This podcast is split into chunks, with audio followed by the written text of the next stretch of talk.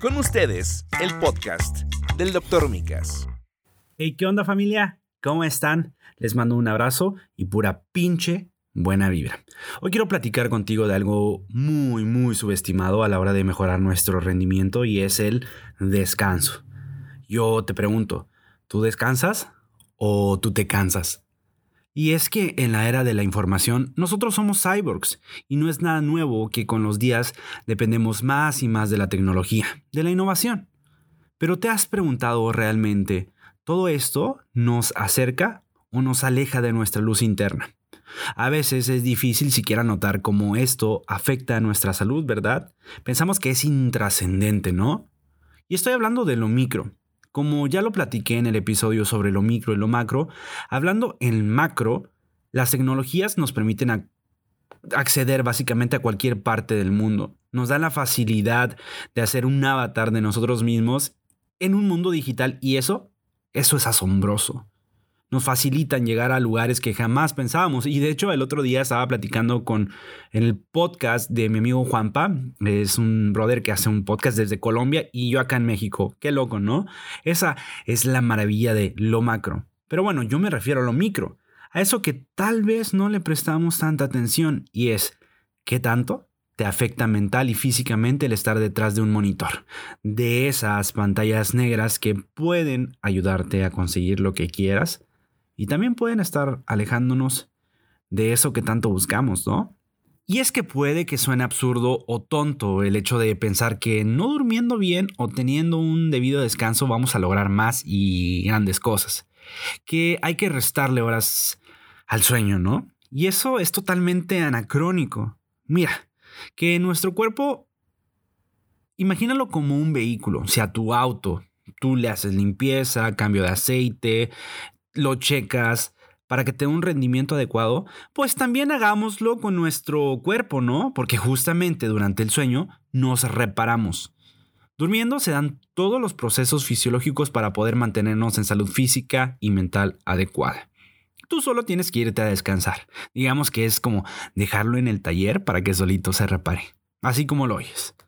Pues sucede que todo lo que pasa en nuestro cuerpo es directamente o indirectamente afectado por nuestros sueños. Los músculos se restauran, se repara el desgaste muscular, los ojos se recuperan, eliminamos toxinas. Es decir, cuando hablamos de dormir, no solamente hablamos de cerrar los ojos o en términos científicos el estado de ausencia de vigilia, ¿no? Estar despiertos. Hablamos de un proceso más complejo, de un proceso de autosanación incalculable porque no, no logramos dimensionar lo que sucede en el sueño. Todavía estamos en pañales en esos temas. Es, digamos que hacer limpieza y optimizar nuestro, nuestro software mental. De eso se trata el sueño. Y la realidad es esta. Una de cada tres personas que yo veo en la consulta tiene problemas para dormir. Esto desencadena problemas de salud que tienen que ver con niveles elevados de estrés y una deficiente capacidad para manejarlo. Y todo por no dormir bien, carajo. Simplemente por esto. La cognición, aprender una tarea nueva, una nueva habilidad, se ven afectadas directamente por el sueño. La memoria a corto plazo se consolida cuando dormimos. Así que no, de nada sirve que te leas un libro completo si no vas a descansar, porque toda esa información no la vas a retener. No vas a aprender nada nuevo porque la integración del aprendizaje se da cuando dormimos y justamente la mejor forma de sacarle provecho a todo esto es, bueno, aquí se los explico de manera sencilla. Ya platicamos todas las implicaciones del dormir mal, que afecta nuestra calidad de vida. Ahora agreguémosle una rutina diaria deficiente, con una mala postura, una higiene de sueño deficiente, poca actividad física, bueno, algo tan fácil como tener el celular al lado con todas las notificaciones, híjole, es aterrador porque a veces no lo notamos. Y esto es lo que me aterra más, que no nos damos cuenta, no nos damos, no hacemos conciencia de qué tanto nos afecta esto. Incluso podemos ser conscientes y todo esto, pero preferimos ignorarlo y hacernos pendejos. Pero algo tan sencillo como hacernos conscientes de la importancia de dormir puede hacer la diferencia y empezar a tomar acción puede ser un, un gran aliviane en cuanto a cambiar pequeños, en cuanto a cambiar cualquier hábito en nuestra vida, ¿eh? Yo aquí les hablo de cambiar, hacer pequeños hábitos, pequeños pasos de bebé en el día a día para mejorar. Y ya sé que te estás preguntando y pensando, pero ¿cómo? ¿Cuándo? ¿Dónde? ¿Por qué debo hacer todo esto? Bueno, mira, creo que sé por dónde, por dónde empezar. Y aquí por eso te comparto algunas cosas que te van a ayudar a tener una mejor higiene del sueño. Primero, aprende a decir que no. Y es que acéptalo. Muchas veces te vas a encontrar sin ganas de querer hacer las cosas, desmotivado y cansado hasta para moverte. Y es normal. Pero por favor, no pierdas el tiempo y mucho menos que no te dé vergüenza decir no. No digas que sí por obligación simplemente por quedar bien. Esto te está absorbiendo muchísimo tiempo, más del que te puedes imaginar. Además, si alguien se enoja contigo porque le dices que no, ¿qué clase de amigo es? Sencillamente haz las cosas que te generen bienestar, que te hagan sentir bien, que te causen entusiasmo y las que te ayuden a estar motivado. Pero deja de desperdiciar el tiempo aceptando esa llamada que no quieres tomar, esa actividad o cualquier cosa que los demás quieren hacer y puede incidir sobre ti. Decir no es muy poderoso, es muy poderoso. Cuando aprendes a decir que no a algo, hay muchas otras cosas a las que les estás diciendo que sí. Por ejemplo, dormir bien y descansar. Y algo que se ha demostrado científicamente es el efecto de crowd out. No se les olvide, crowd out muy usado en la incorporación de nuevos hábitos y consiste básicamente en lo siguiente. Cuando incorporas un nuevo estilo de vida, este va a ir desplazando a otro más nocivo. Es decir, no te enfocas en lo que no debes de hacer, sino en lo que sí estás haciendo bien. Y esto sucede si dices que no a algo que no te aporta y empiezas a hacer espacio a lo que sí es importante. ¿Ves? No es magia, es ciencia. Otra cosa muy importante que también debemos tener en cuenta es la luz. Recientemente, en uno de mis videos más virales, habló sobre la luz y cómo interfiere en nuestro ciclo del sueño. Y pasa algo muy interesante con la luz. Los rayos de la luz solar, sobre todo los primeros rayos del día que son en la mañana, activan y ponen a andar nuestro ciclo circadiano. ¿Sabías? Esta luz, específicamente un espectro de luz llamado luz azul, tiene todos estos efectos. Es más, ¿Sabes también dónde se encuentra este espectro de luz azul?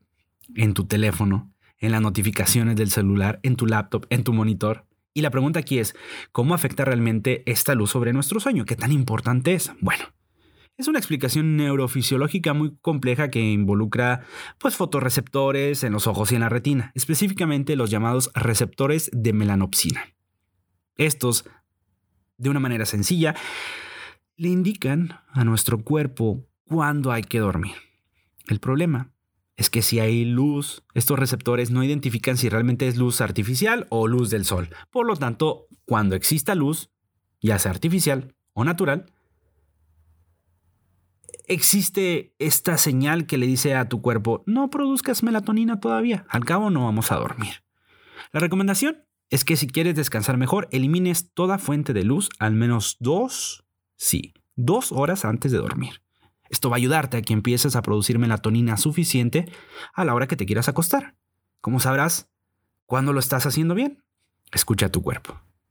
Si ya te está dando sueño y empiezas a bostezar, es que esta hormona, la melatonina, ya está haciendo su trabajo. Escúchalo, simplemente. Te está hablando, te está gritando, así que hazle caso, cabrón. Por último, haz las cosas bien y no quieras tomar atajos. Mucha gente siempre recurre a beber alcohol para poder dormir. Incluso toman drogas o pastillas para poder descansar, pero las toman como si fueran caramelos y no como un auxiliar, sino como la solución mágica. Los medicamentos sí te pueden ayudar a tratar un problema, pero es necesario buscar la causa real de nuestros problemas del sueño. De hecho, está demostrado científicamente que algunas drogas alteran nuestro ciclo del sueño, específicamente la fase del sueño REM, que es, eh, eh, o sueño humor, que es la, la fase del sueño de movimientos oculares rápidos y es donde se da el descanso mental. Es donde, donde tenemos muchos sueños, porque la actividad cerebral también se le conoce como sueño paradójico, porque tú ves el estudio el electroencefalograma que se le hace a las, a las personas cuando están eh, un estudio específico, hay varios, pero tuve la actividad cerebral de una persona que está dormida y sin saber que está dormida, tú crees que está despierta, pero realmente está soñando y está dormida. No sé si me explique. Regresando un poco a esto de, de las drogas, todo este tipo de drogas, llámense farmacológicas, legales o ilegales, como el alcohol, el tabaco, puede que a corto plazo sí te ayuden a dormir.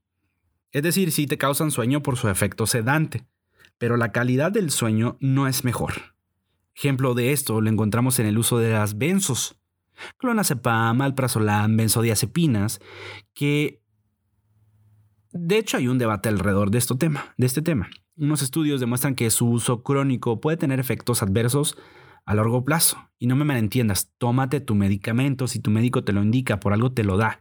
No intentes automedicarte. No quieras que cada vez que tienes problemas para dormir dependas de estos medicamentos. Úsalos si es necesario. Simplemente no quieras encontrar soluciones fáciles a problemas complejos. Busca ayuda psicológica si lo necesitas. Incluso un psiquiatra puede ayudarte a tratar algún trastorno del sueño, secundario ansiedad, estrés, depresión. Ellos te pueden asesorar. Un especialista en sueño. Hay que tomar las riendas de nuestra higiene del sueño hoy y dejar de posponer lo que debemos y tenemos que hacer, sobre todo lo que sabemos que tenemos que hacer. Recuerda lo que te decía al principio que hablábamos del crowd out, es incluir buenos hábitos que desplacen a los hábitos nocivos. Eso es lo que hay que hacer. Vete a dormir a cierta hora en específico y despiértate a cierta hora en específico. Todo esto en su debida proporción, porque va a mejorar tu calidad del sueño. Vas a mandarle señales a tu cerebro de que a cierta hora ya toca dormir y a cierta hora ya toca despertarse. Lo entrenas, entrenas a tu reloj biológico. Esta rutina va a hacer que tu cuerpo se acostumbre a descansar lo que se necesita y sobre todo a pegarse más a tus ritmos circadianos, a tu reloj biológico. No tomar atajos es saber que no debemos consumir grandes cantidades de comida un par de horas antes de dormir, puesto que hay estudios que demuestran que las comidas copiosas y abundantes, sobre todo esos atracones nocturnos, es decir, cuando comemos demasiado, afectan tajantemente la calidad del sueño y generan sobre todo problemas de salud como reflujo, problemas gastrointestinales y terrores nocturnos. Sí, pesadillas. Te invito a deshacernos de los malos hábitos, sobre todo antes de dormir. Otro ejemplo de ellos puede ser eliminar todo producto que contenga cafeína ya que pues este es un neuroestimulante en muchas bebidas, principalmente gasificadas como refrescos, bebidas energéticas, cafés y tés. Y en este último, eh, los tés de tipo té verde y té negro pueden interferir en nuestro ciclo del sueño, porque contienen cafeína muchos de ellos, o, también contienen em, teína. Esto pues va a causar micro despertares en ti y aunque sean de unos segundos hasta minutos son suficientes para interrumpir el ciclo del sueño, estos micro despertares.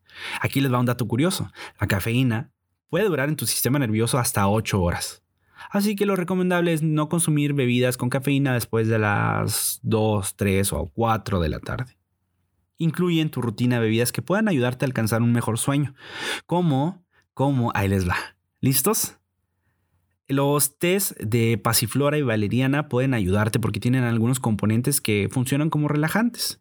También el té de manzanilla y algunos otros remedios eh, naturales como el té de lavanda están demostrados científicamente que en estudios recientes que tienen algunos componentes como alcaloides que pueden bajar la inflamación y en este caso la manzanilla y el té de... Mm, ah, déjame recuerdo cómo se llama. El té de lavanda tienen apigeninas y, estos ayudan a, inducir el sueño y funcionan como relajante naturales. Así que les puede ayudar bastante beneficiarse de todo esto. ¿Ok? Como quiera, traten de asesorarse de un médico. Si algo se pueden llevar de este episodio, es que tu sueño es lo más importante y todo lo que puedas hacer para mejorarlo, optimizarlo y hacerlo placentero, hazlo hoy. Incorpora en tus hábitos al menos una de todas las cosas que platicamos hoy ya sea modificando tu dieta o haciendo el compromiso contigo mismo de descansar mejor. No más, no se trata de, dormir más, se trata de descansar mejor. Gran parte de nuestra vida nos la pasamos durmiendo. Y si no nos damos el tiempo de optimizar el sueño, tarde o temprano el cuerpo nos va a pasar la factura. Realmente este episodio fue muy general y si te gustaría más información, házmelo saber en mis redes sociales.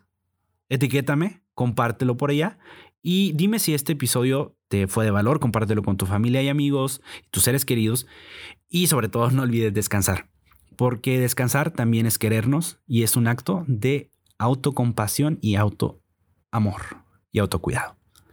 Nos vemos en todas mis redes sociales como Doctor Micas y pura pinche buena vibra. Y este fue el podcast del Dr. Micas.